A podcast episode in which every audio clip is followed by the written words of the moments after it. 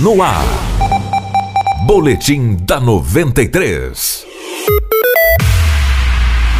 O movimento na BR-163 em Mato Grosso começa a apresentar mudanças hoje, dia que antecede o feriado prolongado de Ano Novo. Até o dia 1 de janeiro, a estimativa de tráfego da concessionária Rota do Oeste aponta que haverá um aumento de 27,5% no movimento de veículos leves e uma redução que pode chegar até 82,5% no fluxo de veículos pesados. Segundo a projeção da concessionária, o maior movimento de veículos leves será hoje, com 27,5% 2,5% de aumento no número de automóveis circulando pela BR-163. A redução no fluxo deste tipo de veículos deve ocorrer somente na segunda-feira, quando está prevista uma queda de 33%. Nos outros dias, a média será de 20% a mais de veículos leves percorrendo a rodovia. Com relação aos caminhões e carretas, o dia com menor fluxo também será na segunda-feira, véspera de Ano Novo, com queda de 82,5%. No dia anterior, ou seja, domingo, a redução prevista é de 73%. No sábado, sábado, o fluxo deve ficar 47% menor que o normal, enquanto hoje a redução prevista é de 40%. Esse foi o boletim da 93. Outras notícias ao longo da programação